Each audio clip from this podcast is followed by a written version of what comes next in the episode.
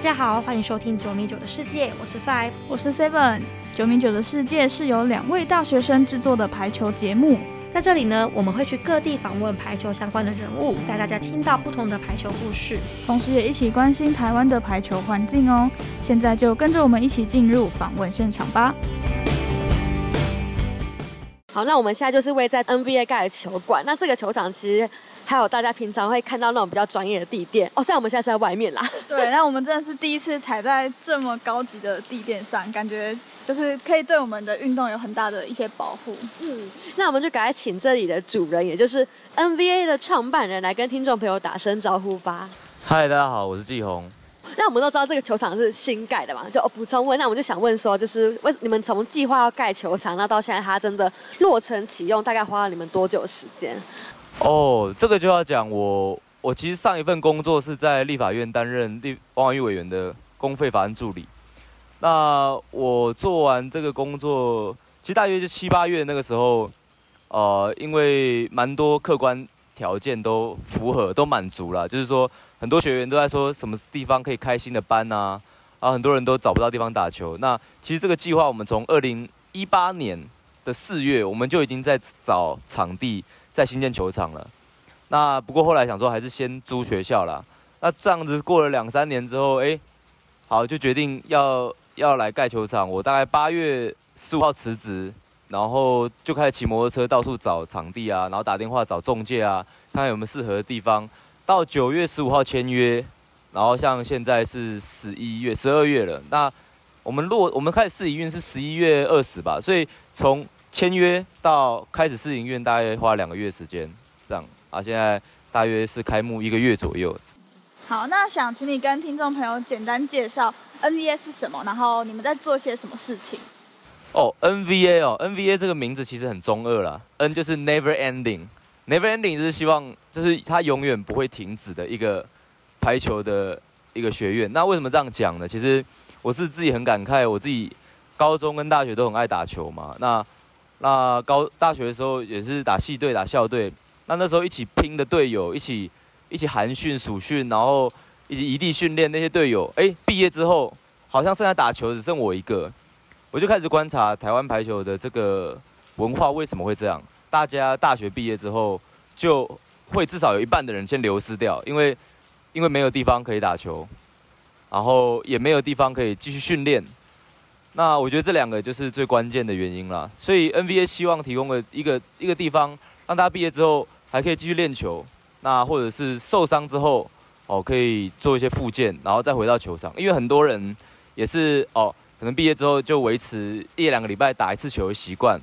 那我们因为年纪的增长嘛，慢慢慢慢，然后都有多少受一点伤，受伤之后就休息一两个月，然后再回来打球，哎，表现好像比以前差，就这样慢慢慢慢的衰衰弱衰老。最终就离开球场了。那作为一个物理物理治疗师，我听了这样很多很多这样的故事啦，就觉得很可惜。排球的人的寿命太短，然后因为一些客观的因素，就是没有场地，然后或者是一些呃科学上可以解决的因素，哦，就是说大家什么肩膀痛啊、膝盖痛啊，后来就就觉得打起来很不舒服，就不打了。这些都是我们可以帮忙的地方，所以就决定创立 N N V A 这 club。我们有运动伤害附件，有体能训练，那还有最专业的技术的训练，这样子。因为你是和费德教练一起创办 NBA 的，那想请问你们在一开始是怎么经营俱乐部这条路呢？我们一开始的导向是说，因为因为大家大学毕业之后，呃，就开始工作了嘛。那我因为我自己本身是呃 NSCA 的的认证的国际体能教练，那我就在观察健身这个市场啊。其实台湾人，呃，蛮乐意花钱去运动的。就是说，比如说他是一个没有运动习惯的上班族，他可能哪一天觉得，哇，他的 New Year Resolution 就是我要开始去健身，然后可能就一个月花一千多块的钱上健身房，然后一个礼拜花一千多块钱请教练，然后上一些健身课程，什么飞轮啊、热瑜伽啊、什么空中瑜伽，很多这种课程。那我们一开始想说，好，那一个俱乐部一开始要怎么进，就是针对这些，呃。已经在工作了，然后还是很想要继续打球，或者是想要变强的排球的人，那我们来锁定他们。那我们开始就是在实践大学跟成功高中租了球场，然后就开始招募了。就是说，哎，你觉得毕业几年之后，你的球技在下降了吗？你觉得你的体能不如以往了吗？以前定得下去的球，现在都会打到白带。啊，我们就是用这样子的东西去去吸引这些呃已经毕业的老人的排球魂啊。那我们很幸运，第一季开始呢，我们男生班跟女生班就已经招满了。那经营在一年左右，我们就就已经扩展到男生有两个班，女生有两个班。然后到现在，我们总共一周有十个班次，训练人次大概在三百到四百人左右。对，那这个两年多大概是这样走过来的。那其实真的还蛮多人的，还蛮厉害的。那其实我们现在想问说，就是在你们经营 NBA 的过程中，遇到最大的困难是什么呢？呃，经营 NBA 的过程中遇到最大的困难哦，其实就是一些我跟教练的理念冲突 啊。其实其实这我们两个都彼此互相学习。其实我跟他。呃，算我从他身上学到很多了。就我们台湾人，呃，讲讲实话了，就是我们可能成长的过程、教育的过程中，我们我们的思考很受限的，就是我们脑袋中那个 box 是很很小的。那他常常会给我一些新的观念，让我能够 think out of the box。啊，这个这个对我来说是经营上我们遇到最大的困难，就是我跟他，我原本想说好，我们这样做。那他说为什么要这样做？他他有一个。你从来不会想过的点子，然后但是那个点子就是听起来很大胆，但是作为俱乐部的经营的人，我如果决定要这么做，他对我来说是一个很未知的风险。那我们常常在这样的沟通过程中有很大的折冲啦。比如说我们最刚开始的一个训练课程是，你付五百块钱，你来之后呢，你先练一个半小时的球，然后再到外面的空地练四十五分钟的体能训练。是这么精实，你要花五百块，你可以练到球，又可以练到体能。啊，如果你有伤的话，我还安排附件的课表给你这样。那这个这个上课模式其实也是一开始我们讨论很久。那一开始我不觉得说，我不觉得说这样是可行的，因为呃练完球之后练体能，那他的专注度跟身体的状况，我是觉得是最好是不太好的。但但是但是我们后来也也配合场地的关系，也配合每个人的条件。最后做出很克制化的课程，然后大家都蛮喜欢的，对，所以我觉得回答这个问题就是说，最大的困难就是跟教练的大脑很不一样。那我们在彼此折冲之后，走出一条现在 NBA 的这一条这条道路啊，我觉得目前而言结果都还不错，这样子。那其实都是互相碰撞、互相学习得到的结果。那再来就是想问说。嗯，NBA 的理念是希望喜欢打排球的人可以打一辈子的排球嘛？那除了俱乐部里面的练球啊，还有一些打 play 之外呢？那你们还希望可以透过什么样的方式来帮大家实现这个理想？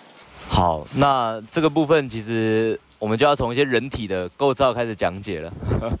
其实我我觉得台湾大家开始接触排球，应该可能有七成左右吧，不是高中就是大学了，甚至八成我觉得都是高中或大学。那其实。呃，就我在大学看到的例子是说，哎，我大大一新鲜人，然后想说啊，加个系队，然后加个社团什么的。那很多女生啊，或者是不一定不是女生啦，很多男生也是这样，就觉得哎，好像应该找个运动，哎，排球好像不会太累，然后来打排球好了。啊，所以来打排球的人哦，很多都是讲真的，呃，身体的状况并不是处在一个随时可以运动的状况，再加上排球是一个对身体破坏性极大的一个运动。对，所以台湾普遍的排球人在高中、大学的时候，其实就已经累积了受伤的因子了。对，所以我们会很希望，就是要帮各位做体能的教育。我们希望说，能够除了练球跟打 play 之外，就是要告诉台湾打排球的人来说，就是体能训练是打排球不可或缺的一个环节。对，不是说我们热身好就上场打球这样子就可以了。有很多东西是要在球场以外，在健身房里面去做的事情。那其实我就我们 NBA 自己有体能训练课程啊。那不过我们也很推荐说，像 NBA 的其他合作伙伴，像是杨全凯、港港 Coach 港哦，你可以搜寻他的呃运动世界的专栏。那他的个人的 IG 也有很多教各位排球人至少做好暖身或者一些简单的训练来预防受伤。那 YouTube 上应该还有一个什么北投流唱歌吧，练健康这个这个 YouTube channel 的北投流唱歌，他自己打排球，也是个物理治疗师。那我蛮推荐台湾排球人多看看这些东西，自己加减练一些东西来减少运动伤害。那不过最好的还是还是建议大家要进健身房做一些训练的，最基本的那种训练都很很好。其实我还蛮，其实大家可以想想看啊，如果你要打排球啊，它就是一个你要从地板上离开的运动，你必须从地上跳起来。那跳起来这个事情，基本上如果你连自己的体重啊都没有办法蹲的话，就是你做，比如说你深蹲，你没有办法蹲到你自己的体重，那其实做这个做这个跳的东西落地，呃，会有很多很多很多很多各种伤害可能会发生的。那再举个例子，我们一个球的重量相对于我们的肩膀，尤其是女生啊，它是一个很大的一个冲击力。你挥它，你对它挥越大力，它给你肩膀的力量也会越大。所以我是如果说你你作为如果说女生啊。俯卧撑没办法做，一下都没办法做起来的。你去打排球，基本上就是就是拿脸在地上撸的那种感觉，这样子。好，这个俯卧撑的例子就把我们都重重打击了一下。那其实应该说，嗯，因为你是物理治疗师嘛，那你会觉得说，其实台湾大家在打排球的时候，会都还蛮忽略可能体能这一块，对不对？对，非常非常忽略，非常忽略。就是，呃，不过这个这个也是跟台湾整体的运动风气文化有很大的关系了。我们小时候。我不知道现在，我们小时候体育课就是老师就是借球给大家玩这样子，然后一个礼拜可能运动的天数跟小的的分钟数都太少了，所以其实我们的发育跟西方人比起来是有很明显落差的。我们的发育上就是大家在十八岁的时候，然后觉得哦外国人基因比较好，不是他们从小就是一直在动，一直在给身体各种刺激，那我们都我们的的环境是比较缺乏的，我们可能小。也可能因为地狭人稠啦。你如果小时候你走在路上稍微走快一点，你妈妈就会跟你讲说啊，好危险，好危险，就把你保护的好好。在家里，你稍微想要跳一下啊，好危险，好危险，怕你撞撞倒桌子什么的。所以基本上我是觉得台湾人还蛮多都都是发育不良，很明显的发育不良，这身体都是处在一个很虚弱的状况这样子。这个其实跟整个又跟整个台湾可能要稍微没重这么重视体育的环境又有相关这样。那我们都知道你是你同时是物理治疗师，然后也是一位体能教练嘛。那想问说，就是以你的角度来看，你觉得台湾训练排球员的方式有哪些做得好的地方？那有哪些是可能需要改善的地方？呃，我先讲做不好的地方好了。其实，呃，就是你开始看一些国外的东西啊，或者是跟一些很有经验的教练去去学习的时候，你就发现台湾的，我还是常常看到。就是不论是校队还是系队啦，呃，所有的教练只有一招，就是用屌的，球员做不好就是骂，然后就是都是用很负面的回馈去训练。大家知道啊，就是我们动物啊，在进行学习一下新的行为的时候，我们会有四种方式：正回馈、负回馈、正增强跟负增强，这四种方式来协助我们学习一个新的事物。那很简单，比如说你呃小时候考试考得好，妈妈就给你奖励，这个就是很常见的正回馈的方式。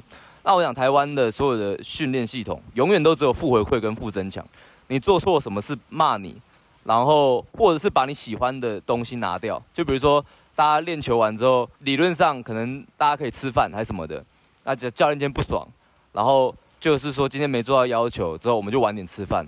把你的奖励品拿掉，在你做错误的行为的时候，给你很强的一个打击跟责骂，这就是台湾所有的教练，我我从从上到下，从国家队到校队到系队的学长姐都没有其他的方式来教育下一代的选手。这个我不知道是整个台湾的教育文化的关系还是怎么样了。我自己刚开始在大学在带学弟妹的时候，也是没其他招，很容易看到错误的地方就纠正嘛，就就讲哪里不好。然后讲两三次，讲到没耐心的时候就骂，说一直讲不会，这个是很很 low 很 low 的做教练的一个手段，这是唯一台湾的人会的手段。那我们拿讲训练狗狗来讲好了，因为我在屏东的特搜队担任消防役的役男，我的工作是协助搜救犬的训练，然后就连训练狗这个事情，训练搜救犬或者是弃毒犬，都已经把负增强跟负回馈这个东西拿掉了。就是说，今天假如说我希望这个狗狗它很喜欢去找这个东西，我想训练它去找毒品好了。我是希望它喜欢做这件事情，热爱做这个事情，所以我就设计我的训练的环节，让它觉得很好玩，然后或者让它找到那个东西的时候，哇，呃，那个就训练员就是跟他玩的很开心，然后给他最喜欢的玩具，给他最喜欢的点心，让他很喜欢做的事情。然后连训练狗，我们都已经这样，以前就不是，以前是假如说狗狗在。在找人的时候分心了，去旁边闻草或尿尿，就直接开干，或是拿那个什么电击器电它，告诉他不能这样做。以前早期也都是只有这样训练，后来发现训练效果很差。那狗就它出任务的时候就是很害怕，跟我们台湾球员一样，一到场上就一直害怕被骂，一直害害怕等一下我做不好会又会被超体能。所以其实人的动物大脑都一样了。当他在一个没办法放松专注的一个情境下的时候，他就没有办法有好的表现。所以你仔细看哦，台湾的国际赛啊，出去啊，假如说教练开始发飙了，发飙完之后，你看选手表现会好还是不好？一定是更差的，因为他进入一个紧张的情绪，他开始分心，他开始对自己没自信。你你有有人很少人被屌完之后觉得哦我好棒，不会，他开始没自信。作为一个运动员，作为一个竞技运动员，他心境必须非常的强壮。那那你被屌完、被羞辱完之后，他还有那种自信，说我可以下一球把你拦爆，或者是我可以扣出一颗好球嘛？其实是很困难的。所以台湾在训练所有层级的选手，都有一个很大的问题，就是只会做负面的回馈跟负面的增强，都没有任何其他手段。你没有办法训练一个有趣的训练，让选手做完之后觉得很有成就感，让他把这个动作刻印在他的大脑之中。这个就是我认为台湾在球。我还在讲排球的训练，我还没讲到体能跟物理治疗。排球的训练就是技术训练上这一点，我是觉得我们大家要一起来练习，把这个东西变好的一个地方。对，然后好，物理治疗跟体能的部分呢，其实就相对单纯很多了。就是说，比如说大家排球人最常的问题是肩膀跟膝盖。那我们在想，为什么肩膀会受伤？第一个它不够强壮，第二个就是你用你用错误的机制在挥臂。台湾有些很很古早的观念呐，到现在都还一直流传在各大学、各大专院校的系校队中，就是一些挥臂的一些观念，都是很很错误的。讲真的，就是说我们手臂啊，尽量尽量呃从前面抬起来啊，赶快抬到最高啊，好，或者是呃或者是呃我们在挥臂在击球扣球的时候，就是不要大车轮啊，不要有太多身体的旋转，其实这都是错的。都是错的，就现代运动科学来讲，其实都是错的。那只是我们还会有一些错误的观念，还升升值在一代一代的排球人心中。我我小时候也是被这样教的啦，就出手要快，我手拿起来就是我从前面拿起来，这样就可以打掉了哦。然后就是怎样的啊？就是这些东西我们就要靠靠各位了，是这些知识的传播。然后现在 YouTube 还有一些线上课程，慢慢慢慢带给大家正确的观念。这个。这个需要从长计议。嗯，那其实我们包括我们之后以后在系队上该如何带队或如何训练，都是我们需要好好认真思考的问题。休息之前呢，我们访问到的是 NVA 的其中一位创办人吕继红。那我们当然也要再来访问到另外一位创办人，他是费德教练。跟听众朋友稍微简单介绍一下，费德教练呢，之前他是中华女排国家队的教练哦。那我们马上请他跟听众朋友打声招呼。我要看 Coach Feder。Please introduce yourself. Hi guys, nice to meet you. I'm Feta Mm-hmm. from Italy. And you know, better you know that I'm the former coach of the national team of Taiwan, kind of seven years ago. And after, you know, I came to live here and I don't miss such much coaching abroad, even if I coach in Russia, I coach in Italy, and I went to Brazil, I went to US, I went around, around the world. So, but okay, now Taiwan is my country so that's it. Here I am. Okay, and then we would like to know that why did you stay in Taiwan and founded the NVA club? Okay, I think I stayed in Taiwan because my heart wanted. Um, when you I love came, Taiwan. It looks like my heart will love. So I, I don't know yet. No, okay, okay. I can be honest. Uh, I like to stay here. I very, very like.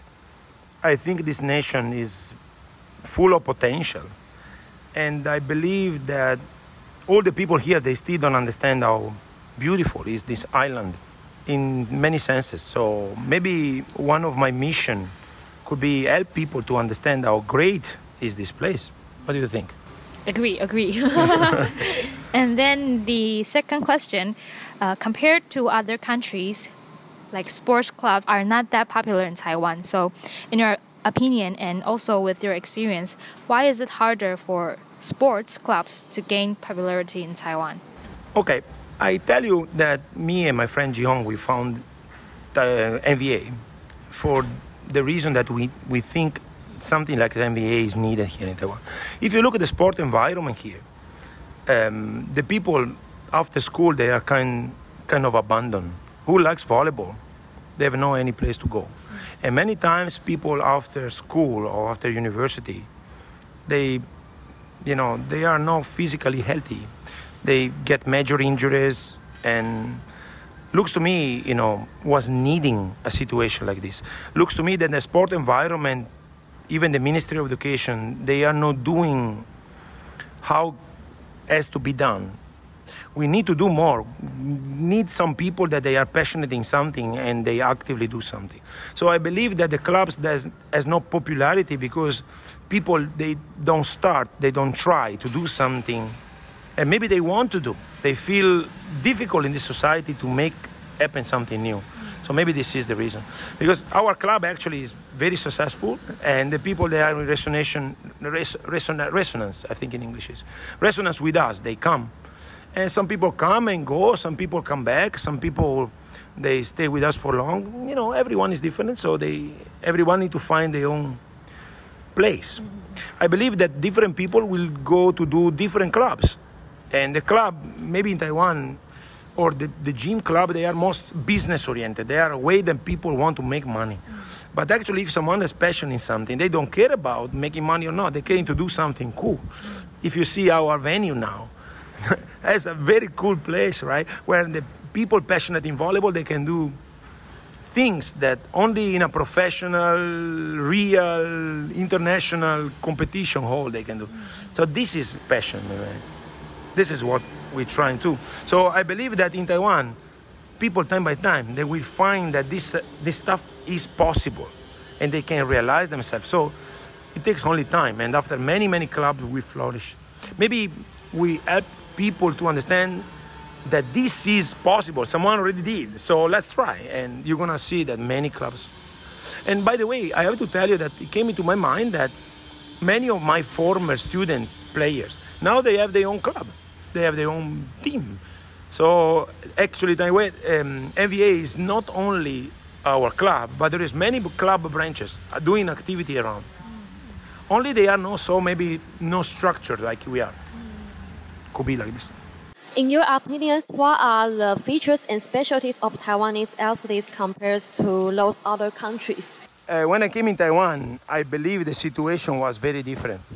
You know, um, I was expecting coming here that when I was going to meet the professional players and the national team players, everyone wanted to be in the national team, everyone wanted to fight at the top, everyone wanted to be the top player. And this is very common in the national team in other countries. Yeah, in some countries there are people, they are kind of uh, uh, money oriented, you know, successful, success oriented, but this push them to push hard. When I came in national team, I felt that nobody wanted to be in national team. They felt very pressed, pressed, uh, very forced to be there, and that's for me is uh, against the nature of sport because you have to know when the baby they go to playground to play volleyball they don't do because they have to work they don't do because someone forced them they they go for a fun they go, nobody push them, you know, they go, they go because they love. So when I came here, I have to start to educate. And I came to know that the association forced the player, they, if they want to play volleyball, they must to do some stuff. And, and that was, I tried to change this stuff. Even because when I came to coach the national team, they invite me for change the volleyball in Taiwan. So I was employee of the Minister of Education. So I tried my best, and time by time, in one year, at the end, I saw people that become a team. I saw people becoming, you know, I saw that Taiwanese, they are like other human beings in some sense. they want to improve, they want to, you know, people that are in volleyball, many times they are in volleyball because they are really passionate. And sometimes the situation around kill their passion. I tell you that I really admire Taiwanese players, what they can do, how they can arrive in such difficult environment. So this is something that I found very exceptional. There are people here very talented, and I have the honor to coach them.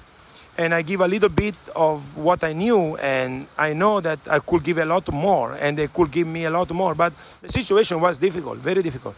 But after that, I saw them kind of understand. That was my coaching, by the way, my mission to make them understand they can be what they want, they can do what they are, and nothing around is too much difficult if you really want to express yourself.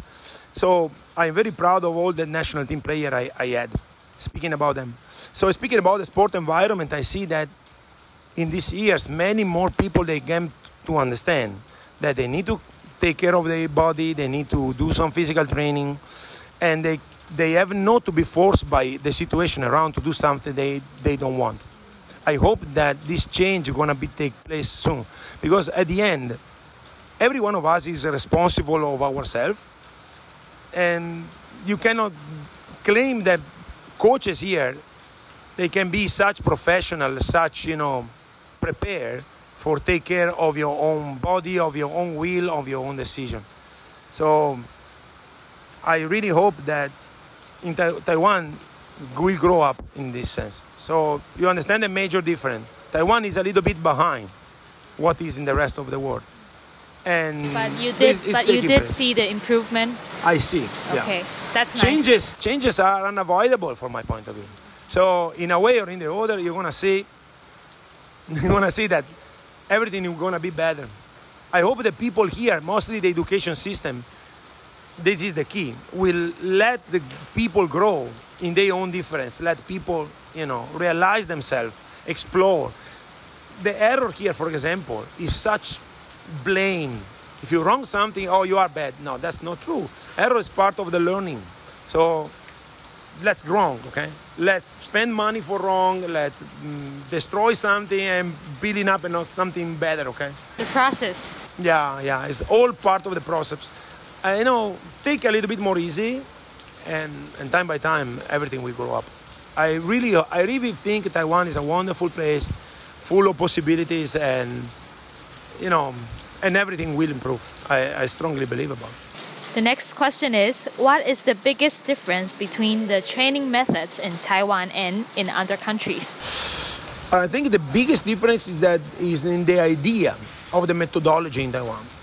In Taiwan, um, people think that there is one right way to do things, and they think that if you do the right way, you're gonna win, you're gonna do better, and and actually that's not true. Mostly, all the sport they are situation dependent. You know, playing the Olympics uh, is not like play behind uh, the, your house or in your normal school sport gym. We need to be specific and be strong as as person at first for face difficulties. Here in Taiwan, you know, if you train hard, you go hard, and they think that after that you're gonna be performing good. That's not true, from my point of view. Okay, so this idea has to be removed. In my opinion, the player itself will face something new. He need to f- believe in himself. He need to have a great level of self-confidence that does me to not be humble. And and when this man or girl grow up first, the skills come come after. So a tough player is someone that face any situation with confidence, with a kind of confidence. If he feel fear, he pass by. If he feel difficulty, that's, uh, that's an occasion for improve more.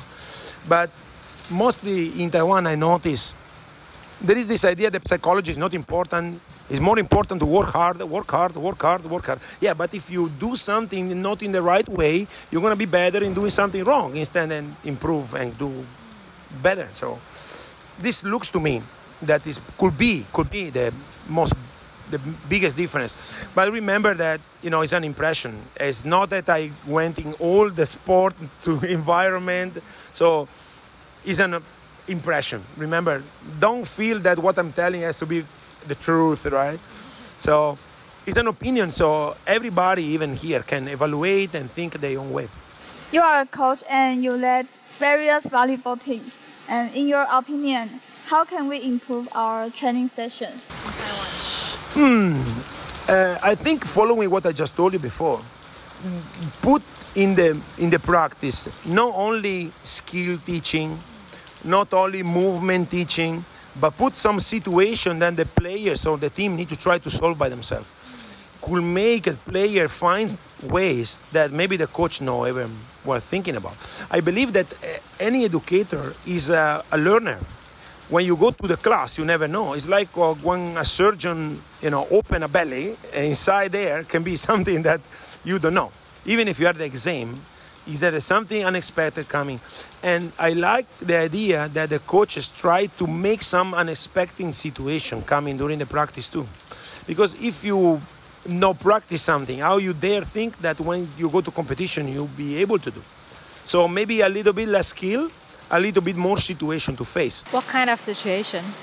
I don't know, you know, today in the practice the opponent are maybe more tall, uh, new opponent, a new defensive, or maybe you tell if you're wrong, I don't know, if you spike with hands out, you have double point or triple point. So some playing games that the player gonna play. Because as I notice here, the player here they don't play.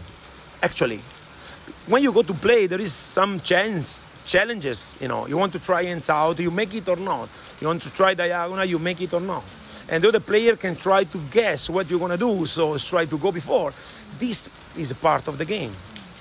And Taiwan many times is execution, execution, execution, a spike that ball, a spike line, a spike it. There is less the you know less space for the player to to compete. The, the real sense, to my point of view. But again, um, I notice improvement. I notice even looking some tournaments, some competition. I notice improvement. So I believe that this stuff gonna gonna be reality. Abroad, this is the normal way to play. You want to make the player fighting better by himself, by by herself, because you as coach you cannot pilot like a PlayStation. Okay, you need to make them on the court see before you.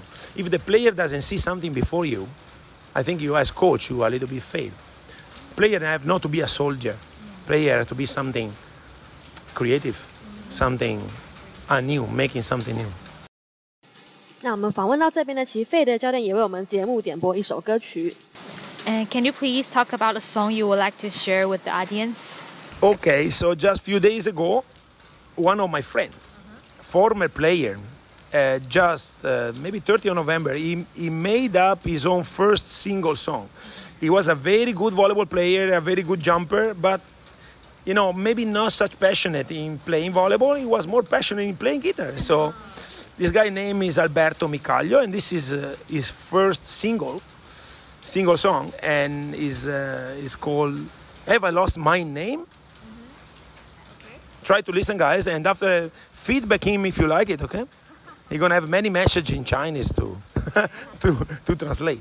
那今天非常感谢 NBA 的创办人季红，还有费德教练接受我们的访问。嗯，那其实像刚刚费德教练有提到很多关于就是训练上的问题，其实之前在访问裴红的时候，大家有听到，那这些东西都这些东西呢，包括俱乐部如何推行，都是听众朋友可以一起思考的议题。